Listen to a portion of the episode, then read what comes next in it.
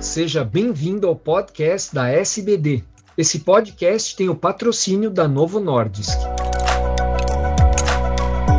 Os benefícios dos estudos clínicos se aplicam também aos estudos de vida real? O que mostram os dados de qualidade de vida com a liraglutida?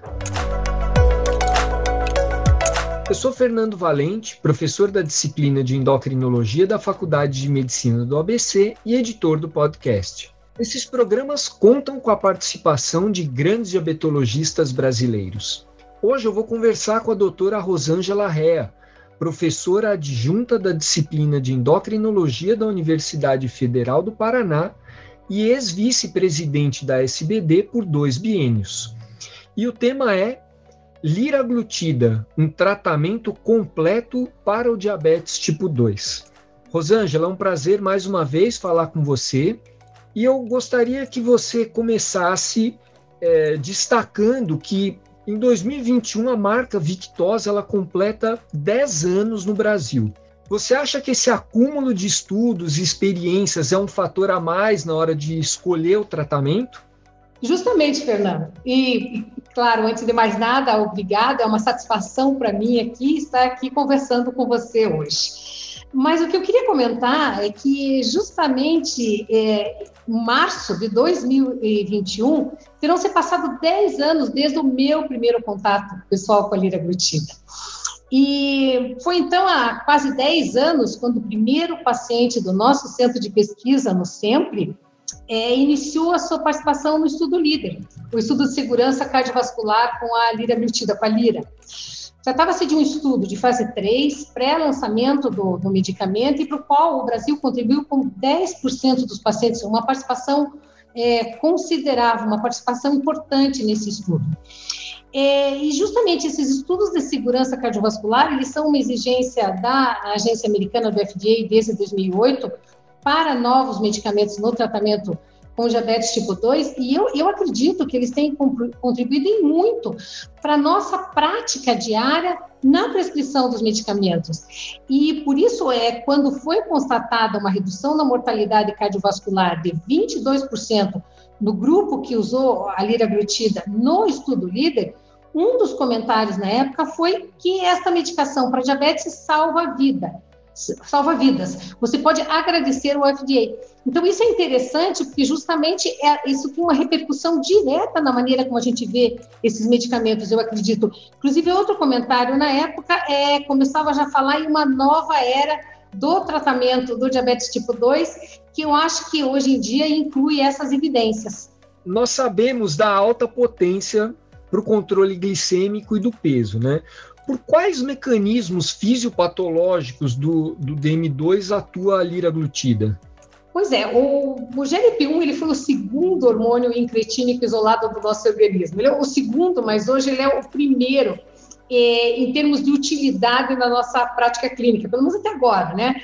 E ao contrário do GLP-1 nativo, a liraglutida ela tem um perfil então farmacocinético e farmacodinâmico que são adequados em humanos para administração uma vez ao dia.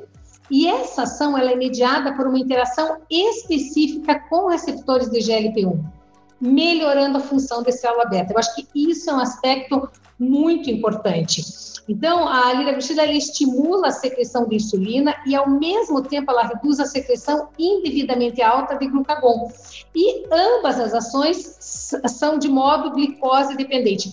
Essa foi a grande novidade na época, porque os secretagogos, que eram conhecidos como as eles causam hipoglicemia e ganho de peso. E, ao contrário, é, quando a glicemia está baixa, com a liraglutida, a secreção de insulina é diminuída e a secreção de glucagon não é prejudicada. Isso faz a diferença, porque evita a ocorrência de hipoglicemia. Né? Lembrando, é claro, que se o paciente estiver usando medicações que causam hipoglicemia, ela pode vir a acontecer. Mas então, uma medicação capaz de é, é, melhorar então a ação da, da célula, a função da célula beta, então, aumentando a secreção de insulina quando necessário, bloqueando a secreção de glucagon quando não era é, é, indicada, e fazendo então a redução da, da glicemia, enquanto ao mesmo tempo promove redução de peso e redução de pressão arterial. Então, quer dizer, alguns aspectos que são muito interessantes no tratamento do paciente com diabetes tipo 2.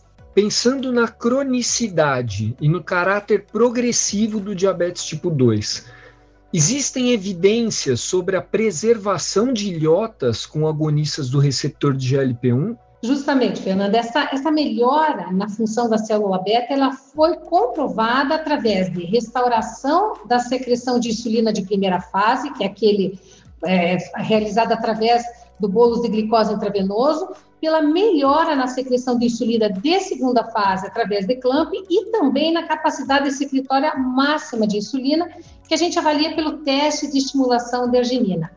E a liraglutida também se mostrou capaz de atrasar a progressão do diabetes em modelos animais de pré-diabetes e se mostrou capaz de agir na preservação da célula beta através da redução da morte por apoptose in vitro. Então, é interessante que a liraglutida ela aumenta a biossíntese de insulina e a massa de células beta. Isso foi visto em modelos animais mas quando a glicose está, está totalmente normalizada, a liraglutida não aumenta a massa de células beta, que também é uma coisa importante. Então, eu acho que é justamente essa questão de preservação e proteção.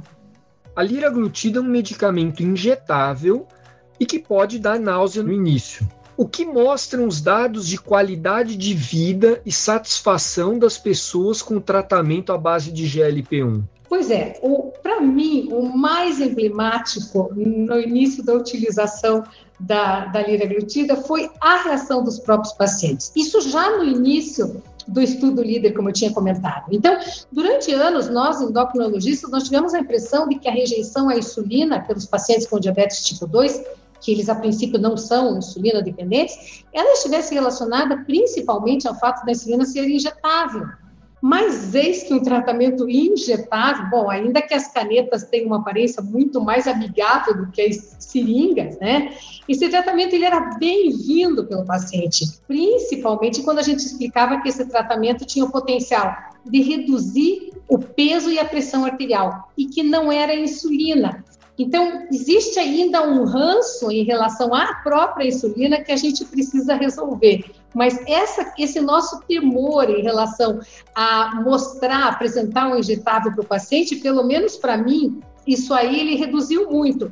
E, e, sem dúvida, a gente não pode negar que o apelo em relação à redução do peso, ele foi o que mais atraiu o paciente. E eu acho que é compreensível, porque as pessoas elas é, é, difícil uma pessoa que não precisa se preocupar com o peso, né? E muitas pessoas ainda se preocupam sem precisar. E um outro aspecto é que poucos medicamentos que a, existem que ajudam na redução do peso sem efeitos colaterais importantes e principalmente que ajudem em outros aspectos da, do, do, diabetes. Então, eu acho que todos esses achados eles tornaram isso muito atraente para o paciente. Então, não é difícil de entender que os estudos como o Scale, que fez uma, uma avaliação é, de três anos de utilização, então de uso crônico, como você perguntou, junto com dieta, com exercício, da liraglutida de 3 miligramas, mostrou é, melhoras nos, nos parâmetros, nos questionários de qualidade de vida de longo prazo, nesses pacientes com obesidade ou com sobrepeso, com comorbidade.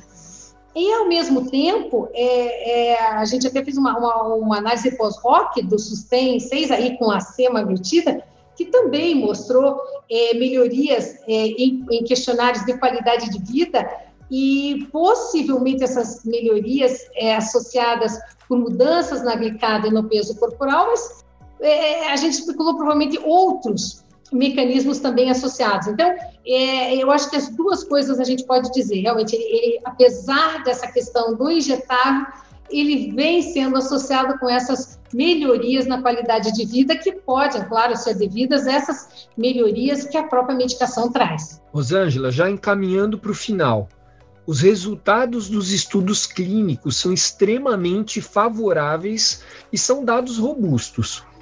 Mas como fica isso para o nosso paciente do consultório? O que, que dizem os estudos de vida real? Pois é, eu acho que isso é o que nos faz pensar. Eu acho que é, é, os o que os estudos de vida real têm realmente mostrado é que é, existe uma proporção de pacientes que está usando, está se beneficiando, eu diria, não apenas da liraglutida, mas dessa classe é, de medicamentos com resultados expressivos do ponto de vista cardiovascular, mas que essa proporção de pacientes que está se beneficiando é muito menor do que aquela que a gente esperaria ou a gente gostaria que pudesse estar utilizando e se beneficiando. Então, inicialmente a gente pode dizer que a porcentagem não é tão grande, mas o que, o que é mais alarmante, o que é mais preocupante é como esses pacientes costumam abandonar o tratamento ao longo do tempo. Então, eu acho que talvez, em parte, isso seja culpa da gente, porque quando eu estava te falando o que, que atrai o paciente para usar a medicação, mesmo sendo ela sendo injetável, é o fato de que existe perda de peso. E eu acho que a gente vincula muito uma coisa com a outra, sabe, Fernando? Então, se a gente, eu acho que seria mais importante a gente, nesse momento, dizer, claro, você pode ter perda de peso, isso é uma coisa que vai ser muito boa, mas o importante é que você tá, vai estar tratando o teu diabetes, prevenindo a tua doença cardiovascular e esses objetivos só vão ser alcançados se a utilização for feita a longo prazo. Porque, na minha impressão, e é o que a gente vê então nesses estudos de vida real, é que após um tempo o paciente se desmotiva de usar. Quando ele, após ter aquela perda inicial de peso que o paciente tem, a maior parte deles tem uma perda é, de peso inicial, eles, eles dizem: não, mas eu já perdi peso, eu já posso parar de usar.